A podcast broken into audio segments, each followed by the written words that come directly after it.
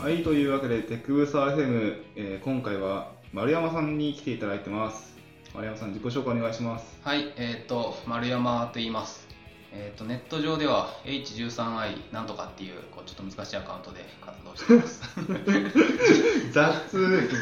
ういう音声で喋るとき、本当困るんですよね。確かにつけたこと後悔してるんですけど。 はい。丸山さんは ESDoc の作者ということで。そうです、そうです。あの、まあ、聞いてる人、ESDoc 知らない人ばっかりだと思うんで、ちょっとこう、紹介させてもらうと、あの、JavaScript が最近 ES6 っていう新しいこう仕様が策定されて、えーリリースされたんですけど、それのドキュメンテーションツールっていうのをこう作ってます。まあ、Java だと JavaDoc とか、えーと JS でも昔から JSDoc とかあるんですけど、まあ、そういう類のものを作っています。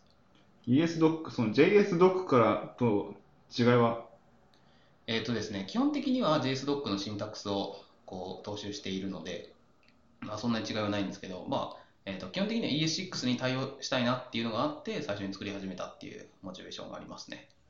はい。ドキュメンテーションツールを作るってなかなか体力いりません。あーまあ、そうですね、いりますね。なんか言語のこの仕様を知ってないといけないっていうのがあって、しかも ES6 出たばっかりで僕もよくわかんないとこあったりするんで、こう一周が結構バンバン来て、しかも英語だし、こう苦しいなと思いながら まあ、ありがたいことなんで、こう対応して頑張っているって感じですね。結構そのイシューとかコントリビュートとか来てるんですかえーっと、えーっと、プルリクはそこまでは来ないですけど、一周は多い時だと週に5、6個とか来るんで、で、結構こう、英語の長文なのが来ると、これは週末に回そうみた いな感じがありますね。うんこれは仕事としてやってるいや、あ全然趣味ですね。趣味で趣味ですね。結構時間取られるんですよね。ああ、そうそうそう、その出した時から結構こう、皆さん使ってくれてる人がいて、こんなに反響あるとは思わなかったんで、大体土日は、その出した当時はこう潰れて、それに頑張って対応するみたいなのやってましたね。ドキュメンテーションツールを作るっていうことですけど、こう、自分だけ使ってもしょうがないじゃないですか、こうやってうんうんうんうん。広める必要があって、うんうん今、どんぐらい広まったっていうか、なんか、ああ、ナイス振りをしていただきました。 今だとあの GitHub のスターで480、まあ、すごい500近くから来てて、お、すごい、なんか波に乗ってる。なんか他にも、なんだっけ、えーっと、RxJS、これどっちだったかな ?MS がやってる方か Netflix がやってる方かちょっと忘れたんですけど、そこに採用されてたり、あと、LinkedIn とか LonelyPlanet とかでも使われ始めていて、ちょっと嬉しい感じですすね。ごいですね。やっぱ、嬉しいですか嬉しいです、嬉しいです。すごいモチベーションになるんで、あの、先、あれ時系列だとちょっとわかんない。先週に、あの、えっと、ノード学園祭があったので、そこでこう、宣伝もしてきて、これからもっと流行るといいなと思ってますね。うん ?ES6 うん。のドキュメンテーションツールって、その Web って人口結構多いじゃないですか。うんうんうんうん。で、JSDoc でできなかったことって、うんうえっん。と、何があるんですかねそのあー ES6 向けのドキュメンテーションツールというか、その根本的にじゃ Web におけるドキュメンテーションを書き換えようとしたのあーえっと、最初の、本当に一番最初のモチベーションはよ ES6、あ、違う、えっと、僕が個人で趣味で書いてた ES6 のライブラリーのドキュメントを書こうと思って JSDoc 使ったら ES6 に対応してないっていうことが分かったので、まあ、そこで書き始めたんですけど、まあ、作っていくと、こう、いろいろドキュメントについて考えるようになって、もっと良くしたいなみたいなのが、こう、めきめきと出てきて、で、そのためにいくつか、こう、JSDoc とかにはないような機能をつけたりして、えっと、ドキュメントをもっと良いものを作れるようにしようみたいなのをやってるっていうのが今のモチベーションですね。ドキュメンテーション難しいですけそうど、ですね。難しいですよね。僕はなんかもう、僕は結構型が好きで、うんうんうん。型とテストが好きでうん、うんうん。型とテストはドキュメントじゃんと思ってるんですうんよう。んなので、あんまりこう、テキスト形式でのドキュメントはあまり書かないんうん。ですね。うんうんうんうんまあ、不親切だなと自分で思いつつ も、いや、でも、見ればわかるじゃんと思って、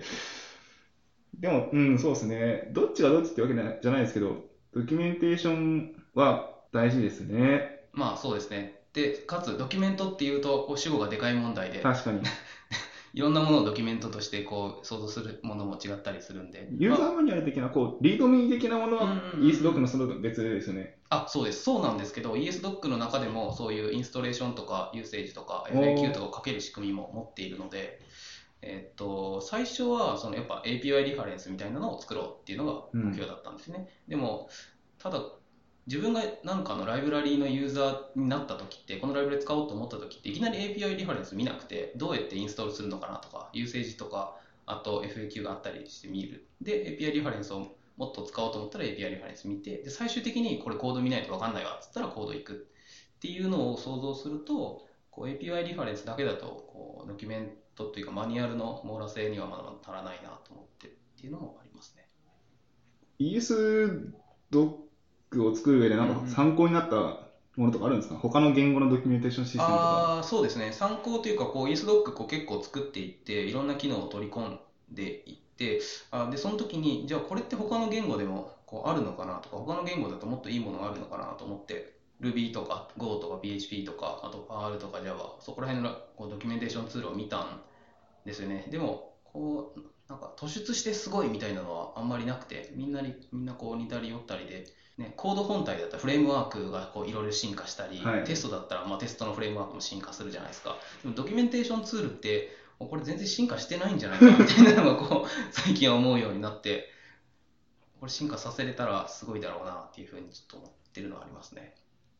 Go 僕、普段あの Go を書いてうんうるんですよ。んあの仕事とかで。うんうで、んうんうん Go ドックがあるんですけうど、んうん Go ドックのしあの ESDoc.org うんうんうんうんであの Go ドックの結構似てますよね。似てるっていうか、こう中央集権的な。ああ、はいはいはい。Go.org ってドキュメントホスティングするはいそうですね。で、ESDoc も同じように、えっと、そういうホスティングサービスをやっているので、あれも必要だなと思ってますね。あれいいですよね。いいいいと思いますよ。なんか他の言語、Ruby にもあるし、あと Perl だと、モジュールプッシュすると、そのモジュールのサイトで、えっと、ドキュメントがこうんう出たりするので、ああいうのは必要だろうなと思いますね。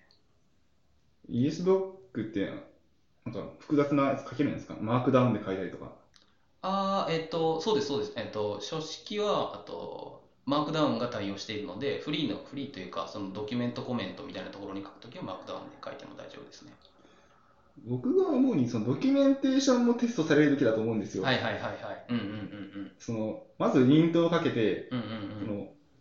正しいドキュメントかどうかをうんうん判断するのってどうやるんですか、えーっとですね、ESDoc だとそこはコードとドキュメントが乖離してないかっていうのをなん解決したいポジポイントだだと思っているので、まずは今は、えっとドキュメントのメソッドのシグネチャーと,、えっとドキュメントに書いてあるシグネチャーがずれてないかみたいなのを検出っていうのをやってあアットパラム、そうですね。アットパラムそうですと、ねアットリターンうんとそかうでですね、そうですね、そういうやつ。で型型もはまだ見てない。型は見ていないし、これはちょっとこう、かなり難しい。ですよね型のチェックをしようと思ったら、それ、えコンパイラーみたいなの作るんじゃないみたいなのになってまあて、 AST とか作ってみないとダメ そうでですすね。ね。ちょ、ちょっと辛いみたいな風には思ってますね。うんうん、そうですね。まあ、将来的には考えたりするんですかうー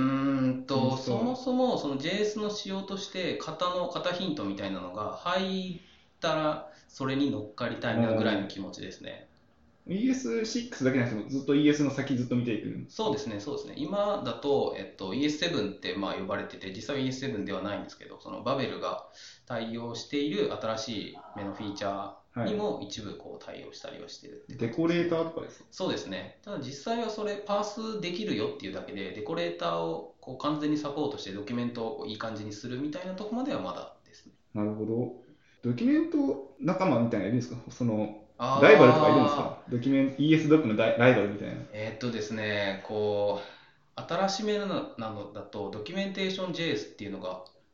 あって、それが ES6 に対応しているんですね。で、それがライバルかなと勝手には思ってはいますねう。ん最近なんかモジュラかなんかのプロダクトに使われてたような気がするので、へそこー頑張ってる。ただ僕が使った感じだと、なんかそんなに、そんなにこう EA6 には対応してるけど、どこかいいとこがあるんかなっていうのはちょっとよくわかんなかったですね。使い込んだら違うのかもしれないですけあど。んまりうまみがなかった。うーん、そうですね、そこまで。うん。あ、ただなんか C++、C++ のドキュメントもそれで生成できるって書いてあったので、ノードってそのネイティブのモジュールって C++ で書くじゃないですか。それのドキュメントも一緒に出せるよみたいなのが書いてたりしましたね。なるほど。ドキュメンテーションとコードがあるじゃないですか。はいはいはい。そのコードから生成するうんうん。もしくはドキュメントからコードを生成するとか、あると整合性が取れるじゃないですか。確あ実ーに動機が取れるじゃないですか。うんうんそのドキュメントの更新忘れみたいな、そのさっきのリントの話になりますけど、うんうんうんあって、その、コードがドキュメントであれば、ドキュメントを生成できるはず。うんうんうんみたいな感じでやるんですよそうじゃなくて、イエスドクでもどっちも書くんですよね。どっちえも書ーっく。といなるべくコードから、えっと、読み取れるものは読み取りたいみたいな風にしたいですね。だから JSDoc とか ES5 の時代ってクラスっていう、まあ、シンタクスが JS にはなかったので、えーっとわざわざドキュメント中にこれはクラスとして書いてる関数だよみたいなのを書かないといけなかったんですよね。でもそれが ES6 だともう書かなくていいはずなのでそういうのは二重に書く必要はないと思ってるって感じですね。ドキュメンテーションツールのゴールとか、これが、これが達成されれば最高だみたいな未来にあるんですかああ、いそうっすね。一つは、えっと、書き、そのコードを書くよりも圧倒的に書きやすくて、コードそのものを読むよりも圧倒的にその理解しやすいみたいなものが出力すするためのツールになればいいなと思ってるのと、あとはあれですね、JS、JS のすべてのドキュメントがこうホスティングサイトに集まってくると、すごそうっていうふうに思ってまな るすほ。ど、そうそうそうそう ES.ES.org に全部集まるう。ん、ですね。だから GoDoc は、まあ、あれは、その、GoDoc.org は言語自体にドキュメンテーションツールが入ってるじゃないですはか。い、入ってますね。で、だからまあ集まりやすいっていうのがあって、 多分ほぼ全て集まってるんじゃないかなと思うんですね、GoDoc.org。そうですね。そもそも第三者でも追加できますもんね、リポジトリを設定そうですね、すればそうですね。なんで、まあ、そういう未来が来たらいいなと思いますけど、ちょっとこれは夢物語的な 感じは入ってますね。標準に採用されたいみたいな。ああ、それすごいですね。標準で採用されたらすごいですね。なるほど。売り込みとかしてるんですか使ってくいやれよなみたんいな。かあのーコアのモジュールには入り入らなさそうな雰囲気がしてるという感じです、ね、ノードの。ノードのそうですねうん。どっちからフロントの方が使われてる。あーではあーいやそういうわけえでっはないとうん、そういうわけではないんですけどその今 JS 界隈ってノードがやっぱりデファクトのそうですねだと思うのでそこに入れ入ればこう GoDoc が Go 言語そのものに入ってるみたいなポジションになれると思うんですけどあそれはさすがに厳しそうだなみたいな確かに、そうですね。ESDoc から HTML を吐き出すんですかそういうあ、そうです、す。そうです、そそううで。ですすね。内部的には、えっと、JS をパースして AST にして、で、その AST からコメントを引っこ抜いて、で、こそのコメントを中間形式にして、で、その HTML を吐き出すクラスみたいなのに渡してう、んやっと生成する感じですね。こう NPM と協調をちょっとしてほしい感がありますね。ああ、確かに。 NPM のあのページで API リファレンスを見たはいい。はいはい、ありますね、ありますね。ですね。ああ、それは面白そう。 うん面白そうだが、外部からどうにかできるレベルじゃなんかなさそうな気もするけど。こう日本にこう中の人が来た時とかにんうんうん押していくべきでは、それか、こう、今の ESDoc のホスティングにいっぱい集まってきて、こう、そうそういう状態にしてしまうとかで すかね。既成事実をそ作うでっすね。デて、ファクトだろみたいなのになれば、すごい。なんで NPM 採用しないんだこれみたいうんな、そうそうそうそう。世界の声を集めていくわけでやべ、勝手になんか夢を語ってるけど、 す。野望をどんどん。野望が。というわけで、冬コミはい。書かれるということで、はい冬コミもこの ESDoc の話です。はい、宣伝目的も兼ねて書かせていただきます。はいなんか本でしか書かないこととかあるんですかああ、本でしか書かないことか。今までこう断片的に喋ってきたこととか、簡単にしか喋れなかったことっていうのをもっとこう、僕が考えたなりのことを深掘って書こうかなと思ってるって感じですね。なので、ドキュメントとはどういうものかとか、そういうのがまずあって、で、その後に、その、えっと、ドキュメントってこういうものだよって分かった後に、ESDoc はじゃあそこにどうアプローチしてるかみたいなのを書こうとしてますね。なるほど。まあ、それ読めばもう ESDoc の思想はわかるぜと。はい、わかると思います。これ読めと。はい。なるほど、強いです ね。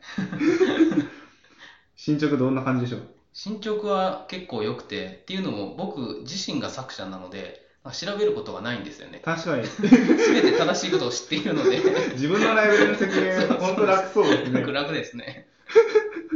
だからみんなこういろいろ調べながら書いてるのを見てあ大変そうだなと思いながら僕は自分のことを書いてるっていう感じですねなんか本を書いて逆にそのイースト側にフィードバックとかあったりするああえっとその自分の中で、えっと、これはどういうものなのかとか、この機能が何のために作ってるのかみたいなのがこう整理されてくるっていうのはやっぱありますね。書くのはいいことですね。なるほど。えーというわけで、時間なので、えー丸山さん来ていただきました。最後に振り込みに向けて、皆さんに一言お願いします。えーっと、そうですね。まあ、えーっと、JS の ES6 を書いているんだったら、もう ESDoc 使わないとやばいっていうぐらいの気持ちにさせるといいなと思っています。はい。強いですね。はい。それでは、テックブースター FM、今回はここまでです。ありがとうございました。バイバイ。バイバーイ。